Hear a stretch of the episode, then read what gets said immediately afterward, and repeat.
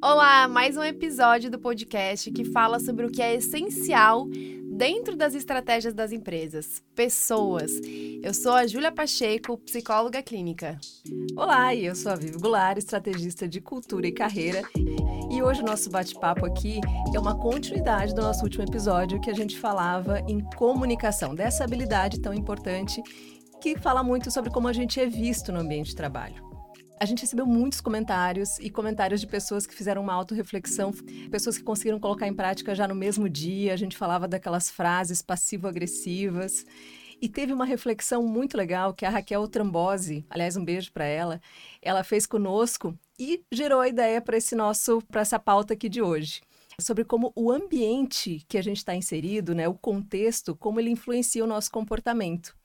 A Raquel comentava que ela estava ouvindo o nosso episódio e ela pensava, lembrou dela, uma outra empresa que ela tinha trabalhado anteriormente, que ela tinha uma comunicação mais agressiva, é, mais tóxica, como ela mesma colocou. E já tem um tempo que ela está num outro ambiente e ela se sente de uma forma muito mais, com frases muito mais inteligente emocionalmente. E não que ela tenha parado para fazer um treinamento ou não, ela percebeu que o ambiente, uhum. a cultura da empresa que ela está inserida impactou na forma como ela se comunica e tá certa ela, né? Então, para a gente não perder o costume, a gente trouxe aqui alguns artigos que vão embasar essa nossa conversa hoje de como o ambiente ele molda o nosso comportamento.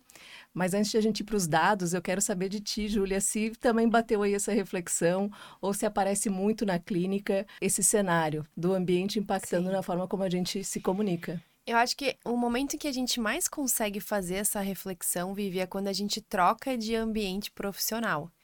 Uh, porque quando a gente fala de ambiente pessoal, a gente tem uma consistência maior, maior né? Sim. Então, assim, um casamento que dura mais tempo, né? Ou aquele núcleo familiar, as relações que se prolongam.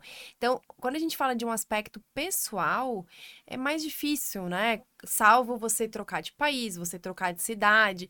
E daí as pessoas que estão passando por essas experiências percebem que lá alguma coisa está acontecendo diferente do que acontecia antes. Mas quando a gente fala de ambiente profissional, a gente percebe muito isso. Porque os ambientes são muito diferentes. Então, se você está numa startup, se você está numa estatal, se você está numa empresa uh, mais, é, enfim, com um foco mais para resultado, se você está numa empresa do terceiro setor, todos todas essas culturas diferentes vão potencializar comportamentos diferentes e te influenciar a se comportar diferente também. Porque isso é, é, e acho que esse exemplo da Raquel é perfeito. Quando a gente entra numa cultura, a gente começa a uh, se aproximar daquele comportamento de grupo. Então, tem uma frase que é muito falada aí, né? Que, ah, você é a média das cinco pessoas com as quais você convive e tal que é uma frase meio batida, mas que se a gente for trazer para o lado da ciência, né, das pesquisas, da psicologia, enfim, quer dizer o quê? Que é essas, é, esse ambiente que você tá provavelmente influencia você. Então, se você uh, olhando para esse recorte das organizações, se você anda com, com um grupo de pessoas que tem uma preocupação, por exemplo, é, com a vida financeira e faz um planejamento financeiro e tal, você também se aproxima disso. Se você anda com pessoas que são mais impulsivas para as compras, que gastam, que todo final de semana fazem festa, não sei o quê, é bastante provável que você também dê uma escorregada. Então, essa frase fala muito sobre isso, né? Que, como tu trouxeste, a modulação do ambiente ambiente. Então, o ambiente, sim, impacta muito na gente. E uma coisa que acontece no consultório, que às vezes as pessoas acham que um, aquilo ali que ela está vivendo é um efeito uh, estritamente individual. E não é. Então, assim, às vezes eu tenho, tenho, por exemplo, pacientes que falam: ah, eu tenho, eu tenho muita dificuldade de me posicionar. Ok? Tem uma parcela que é dela, que a gente vai falar aqui mais pra frente, né? Mas eu não posso deixar de considerar o contexto onde ela está. Então, com quem você tem dificuldade de uhum. se posicionar? Em que situações você tem dificuldade de se posicionar? O que, que acontece com as pessoas que se posicionam nesse contexto? Porque às vezes a gente vê que alguém se posicionou, foi lá, levou uma marretada, alguém se posicionou, foi lá e foi prejudicado numa avaliação de desempenho. Então, Acho que tem muita coisa pra gente falar aí hoje. Tem. muitas, muitas nuances desse assunto que eu acho que é, que é super válido quando a gente tá falando de pessoas dentro das organizações. É, e a importância desse tema do ambiente quando molda o comportamento, a gente pode separar aqui, como você falou, tanto na vida pessoal, né, dos relacionamentos, das amizades, e para nesse recorte organizacional, especialmente, é a importância da. A gente está falando aqui de ambiente, de contexto, que é no, comumente chamado no ambiente organizacional de cultura. cultura. Então, é a cultura da empresa em que está inserida uhum. e ela uhum. vai moldar também o comportamento, né?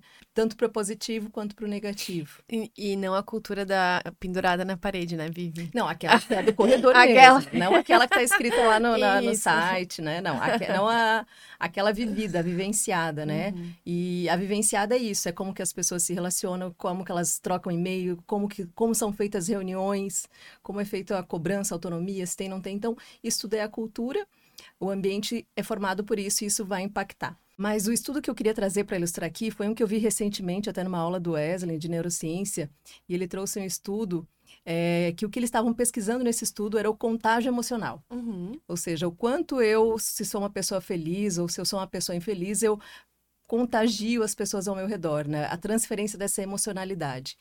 E ele é um estudo muito bacana porque ele acompanhou, ele começou em 1948 num grupo de mais de 5 mil pessoas nos Estados Unidos e ele foi acompanhando as gerações, né? Os filhos dessas pessoas, os netos dessas pessoas e o recorte que eles fizeram com questionários, enfim, foi para entender depois de tantas gerações e depois de fazer uma análise, a conclusão que eles, que eles fizeram, eles fizeram um gráfico em rede, uhum. que mostravam essas pessoas distribuídas nesse gráfico em rede, e eles pintaram com cor as pessoas é, mais infelizes, menos infelizes, muito felizes, ou um nível basal médio.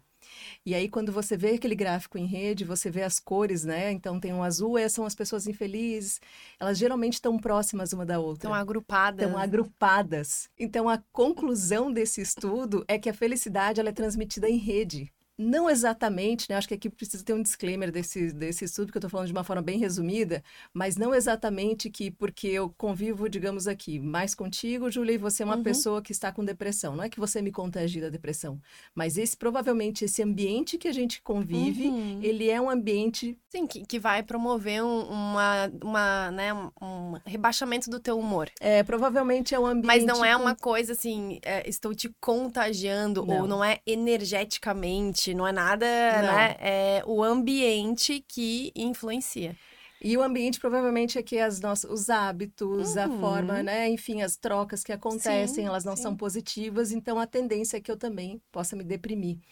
É, esse estudo, lendo, vendo esse, esse material, né, fazendo um recorte para as empresas, e depois de um bom tempo de carreira que a gente tem, e já ter passado por algumas empresas, eu consigo ver com clareza esses, esses, essa aglutinação, né? Uhum. Tanto numa empresa muito grande que você olha, Sim. sei lá, eu já trabalhei numa empresa de mil pessoas, você numa de duas mil pessoas, e geralmente os grupos que começam a se aglutinar são muito parecidos. É aquela coisa assim, ah, uh aqui o setor tal tem uma vibe e o setor Y tem outra. Isso. Dentro da mesma empresa, né? Dentro da mesma empresa. E de um modo geral, a empresa ela tem esse, né, o, o tom ali emocional uhum. da empresa, né? Sim. Esse estudo, eu acho que ele, ele, a gente consegue ter clareza da importância que é a forma, o, o lugar que você está inserido, todo o contexto em que uhum. você convive. Uhum. E eu acho importante a gente falar também, Vivi, que o ambiente ele tem uma influência mas a gente também tem a, a os nossos fatores uh, individuais nesse Sim. contexto, né? Diversas personalidades. Isso. Num então, ambiente X. A, a, gente tem as questões até genéticas, né? Que você tem as suas, eu tenho as minhas. A gente tem personalidades e a gente tem o ambiente. Então, o nosso a, o ecossistema que a gente está falando ele é complexo então uhum. não quer dizer que um ambiente que é uh, que prejudica a saúde mental das pessoas, vai prejudicar todas as pessoas dentro do mesmo espectro, dentro de uma mesma intensidade, né? A gente tem pessoas que são mais sensíveis ao ambiente, pessoas que são menos sensíveis ao ambiente. E daí eu acho bem interessante a gente falar também sobre uh, os aspectos de personalidade. Então, hoje, quando a gente fala de teoria de personalidade, a teoria que é mais é, aceita, né, cientificamente hoje, é a teoria do Big Five, dos cinco grandes fatores de, de personalidade, né? E quando a gente vê lá no Big Five, existem uh, cinco fatores, enfim, um deles é o neuroticismo. O neuroticismo é um fator que fala muito sobre é, essa uh, flexibilidade emocional, né? Essa uh, percepção e é, sensibilidade emocional. Então, é, pessoas que têm uma pontuação alta no neuroticismo são pessoas que são mais propensas a terem é, problemas de saúde mental. Então, isso é importante. Elas são mais sensíveis ao ambiente? É, elas têm uma teoria que diz que os mais sensíveis ao, ao ambiente são as pessoas mais introvertidas, uhum. né? Então, o neuroticismo, ele é um, um fator de personalidade que vai te deixar... Uh, se você tem ele alto, você é mais propensa a a ter raiva, a ter depressão, a ter ansiedade, a ter alguns fatores que são importantes quando a gente fala, alguns marcadores de saúde mental que são importantes. Mas quando a gente fala ali do eixo de, de uh, introversão, extroversão, as pessoas mais extrovertidas conseguem lidar melhor com o ambiente, passam pelos ambientes de uma forma mais tranquila, não, se, não são tão afetados. Os, os introvertidos acabam sendo mais afetados pelo que está acontecendo no ambiente. Entendi. Então, se tu é extrovertida, tu tu consegue conversar com todo mundo e tu não tá muito legal aqui nesse ambiente, tu, ok, tu dá o teu, uhum. o teu uhum. jeito e, e vai pro próximo, né? Uhum. Tu, tu, é, o, o, introvertido ele tem uma dificuldade maior de transitar pelos ambientes. Entendi. Ele tem uma, assim, é exigido do introvertido uma uma bateria emocional maior do que dos extrovertidos para lidar com o ambiente. Então, né, eu sou uma pessoa introvertida, então eu costumo falar que assim, o meu carisma tem limite, sabe? A bateria social, ela a acaba bateria rápido. social acaba rápido. Então, quem tem quem é introvertido tem essa questão de, de se influenciar mais pelo ambiente. E daí, oh, tem um estudo bem interessante que até o próprio Wesley traz num dos conteúdos dele, que quem tem mais sensibilidade ao ambiente, se tiver num ambiente ambiente, assim, uh, ruim, que não é um ambiente positivo e tal. Um ambiente tóxico. É, um ambiente tóxico, que uhum. não tá, sei lá, de acordo com os valores dela, que não tá, né, uhum. sendo bacana, ele tende a ficar mais vulnerável nesse ambiente. Entendi. Agora, se essa pessoa muito sensível tá num ambiente positivo, agregador, que, né, que potencializa o que ela tem de bom e tal, ela sobe muito mais do que as outras pessoas também. Ela tem uma vantagem competitiva. Ela tem uma vantagem competitiva. Legal. Então, acho que uma reflexão bem interessante que a gente pode fazer é: olha aí pro teu histórico uhum. de carreira, mesmo que você não seja introvertido, né? Mas olhe para os ambientes que você passou e em que momento que você estava assim, super bem, profissionalmente? Quais que te potencializaram? É, onde é que você estava? Que uhum. empresa que era? Qual era o momento da empresa? Uhum. Com quem que você estava trabalhando? A gestão conta muito também, né? Como é que era Total. a tua gestão? Como era a tua gestão? E que eu acho que isso faz muito sentido, sabe? Sim. Eu me reconheço, você estava falando, eu me reconheço, assim, você, fui fazer, você foi falando, eu fui fazendo a reflexão aqui. Eu não sou a introvertida, eu tô mais pro espectro do, da extrovertida, uhum. É, e de fato, o ambiente, a cultura, ela demora um pouco mais para me impactar, mas ela impacta também. Uhum. E aí esse ainda é meu problema, porque aí eu acho que não me impacta e quando eu vejo foi, me impactou negativamente ou positivamente. Uhum. E eu acho que meu melhor momento de carreira eu estava num ambiente super positivo, de cultura mesmo, uhum. de gestão, de colegas, de pares, assim, é, com grandes desafios, desafios é, atingíveis, que a gente conseguia, era ralado, mas a gente atingia e comemorava, e era um ambiente positivo mesmo. Não que não sob pressão a gente não funcione, né, Ju? Sim. É, funciona também, mas eu mas acho é que, que pressão é o... não quer dizer um ambiente assim. É, eu, eu quero separar o que que assim, ah, então todo mundo tem que ser. Não quer dizer que tu vai ficar ali, isso, entendeu? Tomando todo água soft, de coco. Todo... Não, não é não. isso. Mas assim, um ambiente que te demanda, mas que tu entende que tu tem recursos uhum. para isso, né? E daí também é, é, uma linha muito tênue entre ambiente e indivíduo, né? Uhum. Porque tu entender que tu tem recursos para isso, a gente tá falando de um conceito que é autoeficácia, né? Que é o que as uhum. pessoas entendem por autoestima. Que é tu entender que tu vai dar conta daquilo ali, que tu uhum. consegue. Mas daí tem a empresa tá te dando recursos para isso, daí Sim. entra o ambiente, né? Sim. É, como é que a tua gestão tá conduzindo esses desafios? Uhum. Porque uh, às vezes tu tá na pressão, mas tu tá realizando um monte de coisa, tu tá lá, assim, ó, gostando um monte do que tu tá fazendo. Sim, é prazeroso. Enxergando um monte uhum. de sentido.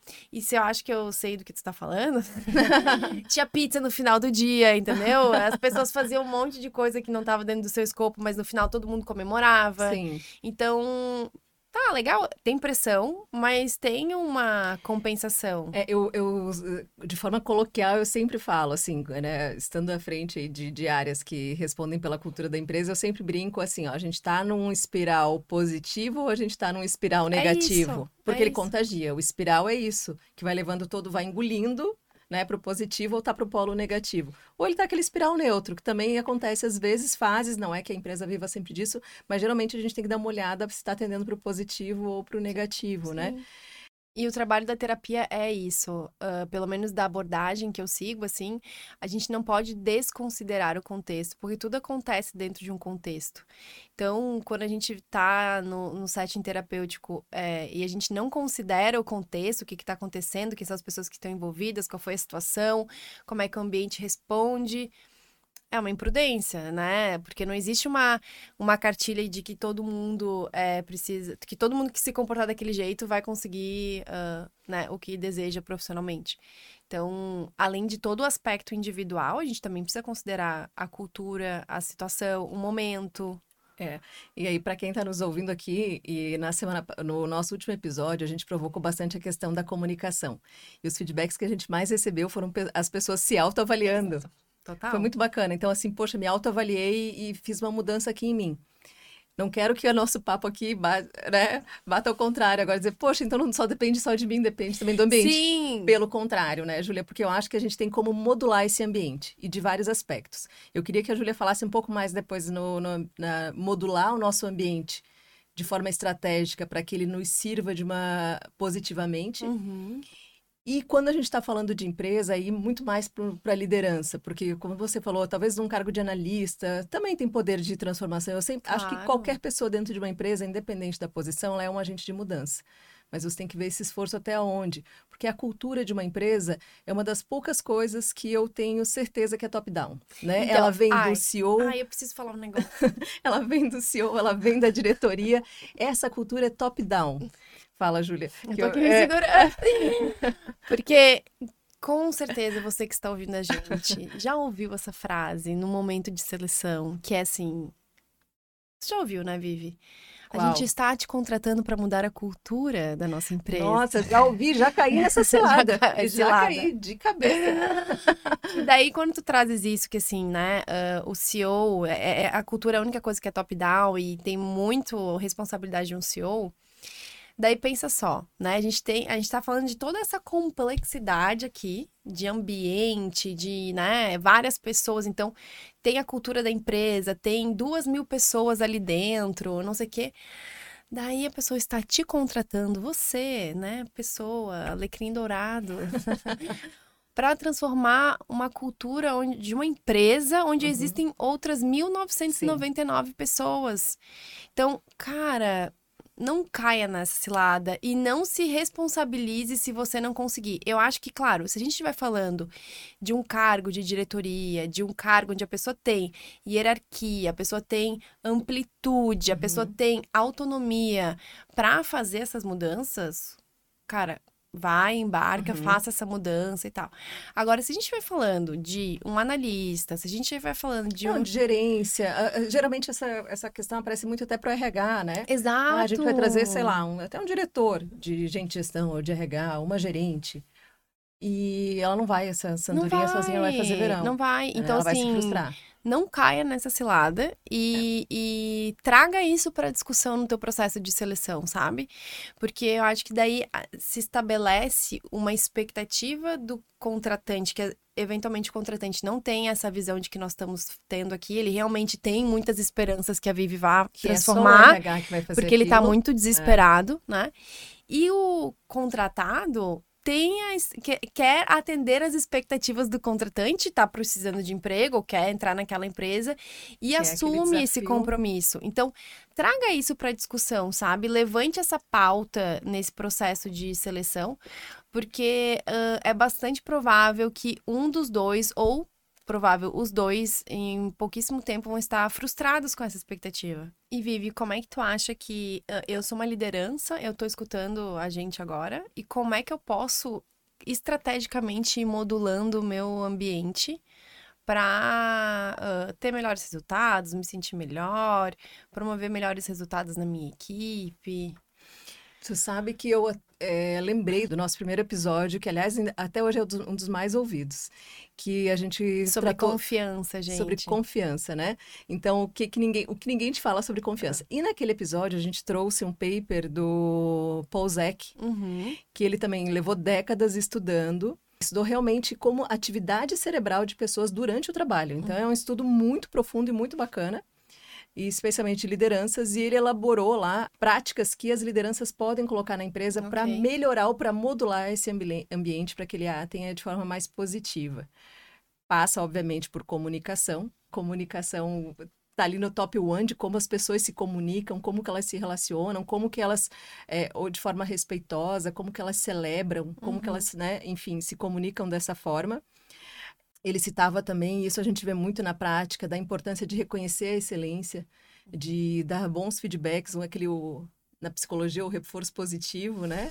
De indicar, então, quando a pessoa está indo bem, reforçar isso e de forma pública até. Porque isso não só para a pessoa, mas para que os outros vejam uhum. qual é o comportamento esperado é, desafios atingíveis, então tem que ter desafio, né? Nessa pesquisa ele ainda traz que quando o desafio é muito morno, as pessoas que têm o intelectual, a sua capacidade intelectual que elas querem usar, elas vão desanimando também, uhum. né? Então desengaja. E então desafios atingíveis que gerem aquele estresse bom, uhum. né? O estresse positivo. Compartilhar informações, então, transparência. Todo mundo tem que saber quais são os objetivos da empresa, para onde a gente está indo, quem que está na ponta aí desse, quem está dirigindo esse transatlântico ou esse barco, né? Quem que está à frente ali dirigindo e o que para onde a gente está indo, o que, que a gente precisa fazer. Naquele episódio a gente ainda fez a analogia do avião, lembra? Sim. Né? Então, se o avião. Nossa, parece que faz anos aqui. Parece. ah, se o avião está andando ali tem alguma turbulência, qual é o papel de cada um ali uhum, naquela turbulência, uhum. né? Então tem que ter clareza para todo mundo. E respeito, bons relacionamentos, né? Então, essas são algumas das práticas que as lideranças começam a ter no seu dia a dia e influenciam positivamente o ambiente, o contexto cultural. Uhum. Mas dependendo da posição que você é, de liderança, de diretoria, head, eu convocaria os teus pares para discutir um dia de brainstorming, bater um papo. Vamos, vamos fazer aqui uma análise da nossa cultura e qual é o nosso papel nessa cultura. Uhum. Então, especialmente se você é RH, compartilhe esse desafio com os demais colegas, porque ele não é um desafio do RH, da área não, de gestão, do agora não é. Né? Ele é, de quem vive é dentro de quem da vive empresa. Da, da empresa e da forma como as pessoas gerem essa empresa. Uhum. Então, acho que esse é, é, é super importante, assim, tá olhando. E aí, prazos, né? Prazos, você individualmente, que aí eu também faço muito trabalho de desenvolvimento de carreira, você tem que olhar se aquele ambiente ele está próspero, se ele está te, te impulsionando ou se ele é um ambiente que não está te impulsionando. Porque hoje, várias pesquisas, tem uma da Gallup também, acaba que as pesquisas mais aprofundadas, elas acabam sendo americanas, né? E ela, na, nessa pesquisa, 51% da força de trabalho nos Estados Unidos tá, está desengajada. Uhum e não tem, ou seja, mais da metade dos funcionários, né, não tem nenhum relacionamento é, conectado com os objetivos da empresa. Cara, e agora a gente falando de híbrido e remoto, que desafio, né? Muito. Porque como que eu faço essa modulação de ambiente, sendo que as pessoas eventualmente não estão no mesmo ambiente físico? Físico, você... Então, como que eu uso as ferramentas do online e, e daí ambiente leia esse comportamento das lideranças, né? Voltamos para a comunicação, é, né? Para modular isso dentro de um ambiente que, uh, que não é compartilhado, ambiente físico não compartilhado, uhum. né? Só no remoto, então é um desafio maior ainda. Então, para o ambiente organizacional é extremamente estratégico a gente pensar como que está esse ambiente, como que está o ambiente está modulando o comportamento. Uhum. Uhum. Né? Então, se você faz a avaliação de desempenho, antes de você analisar só o desempenho individual, entenda o contexto que essa pessoa tá in uhum. está inserida, o contexto da equipe, o contexto de todos, e o teu trabalho. Como que tu tá avaliando essas pessoas vai dizer como elas vão se comportar? Sim. Então, né, existem empresas que criam umas métricas assim que nitidamente as pessoas, que não são as métricas que são relevantes para a empresa ou que trazem resultados, mas que ensinam as pessoas a se comportar para atingir aquelas métricas ali. Exato. E aí fica todo mundo só com foco da Só com foto, fo... e os teu e as tuas métricas de avaliação de desempenho não dizem resultados. Então, vocês já devem ter visto isso, Sim. empresas que não entregam resultado, mas as pessoas todas bateram essas metas de avaliação de desempenho. Peraí, gente, tem alguma coisa estranha, né? É, tem que estar tá conectado Tem que estar tá conectado. E um recorte eu acho bem legal, já que a gente está falando de modular ambiente, que todos nós que estamos aqui, né, além de profissionais, também somos pessoas físicas. Temos nossos objetivos, né, pessoais que podem ser vários, né? E daí utilizar essa sabedoria de modular o ambiente para os teus objetivos pessoais também. Então, hoje a gente já sabe que aquele, aquele hábito que a gente quer propagar, ele precisa se tornar fácil para gente. Então, a gente precisa modular o nosso ambiente. Por exemplo, eu sou uma pessoa que esses dias até me, me, me, me me falaram que eu era um cactus, porque eu não tomo água, eu não tomo água. Mas se eu tiver um copo de água aqui, eu tomo, eu tomei. Então, se eu deixo uma garrafa perto de mim, eu tomo. Então, o que, que é isso? É facilitar muito esse hábito, deixar muito à vista. Então, com tudo isso, para todos os tipos de hábitos, se você tá querendo é, emagrecer, cara, dificulta muito você chegar em alimentos que prejudicam a tua dieta. Então, não traz para dentro de casa, uhum. né? É... O meu marido mandou uma mensagem agora falando do McDonald's, que o McDonald's está no caminho da escola da nossa filha. Cara, pega o caminho. Já... Ou não vai com fome Ou buscar. não vai com fome buscar, exato. Então, assim, são coisas que a gente pode usar essa, essa sabedoria para. Né? Tem um livro muito bom que se chama Hábitos Atômicos. E lá eles trouxeram uma pesquisa, eles queriam aumentar o consumo de água de pessoas que iam num buffet sem falar com as pessoas. Tipo, não vamos avisar, não vamos oferecer Vender mais água. É. E o que, que eles fizeram? Eles botaram cestas de água em vários é, caminhos do buffet, assim, né? Muito, muito fácil de acesso. E aumentaram em muitos por cento, agora eu não me lembro direito o, o número. Mas o que, que é isso? É tu modular o teu ambiente, uhum. né? Tem uma outra pesquisa que fala sobre o, o exército americano. Muitos soldados viviam, é, voltavam viciados em heroína, mas conseguiam parar quando eles voltavam. E por que que eles conseguiam parar?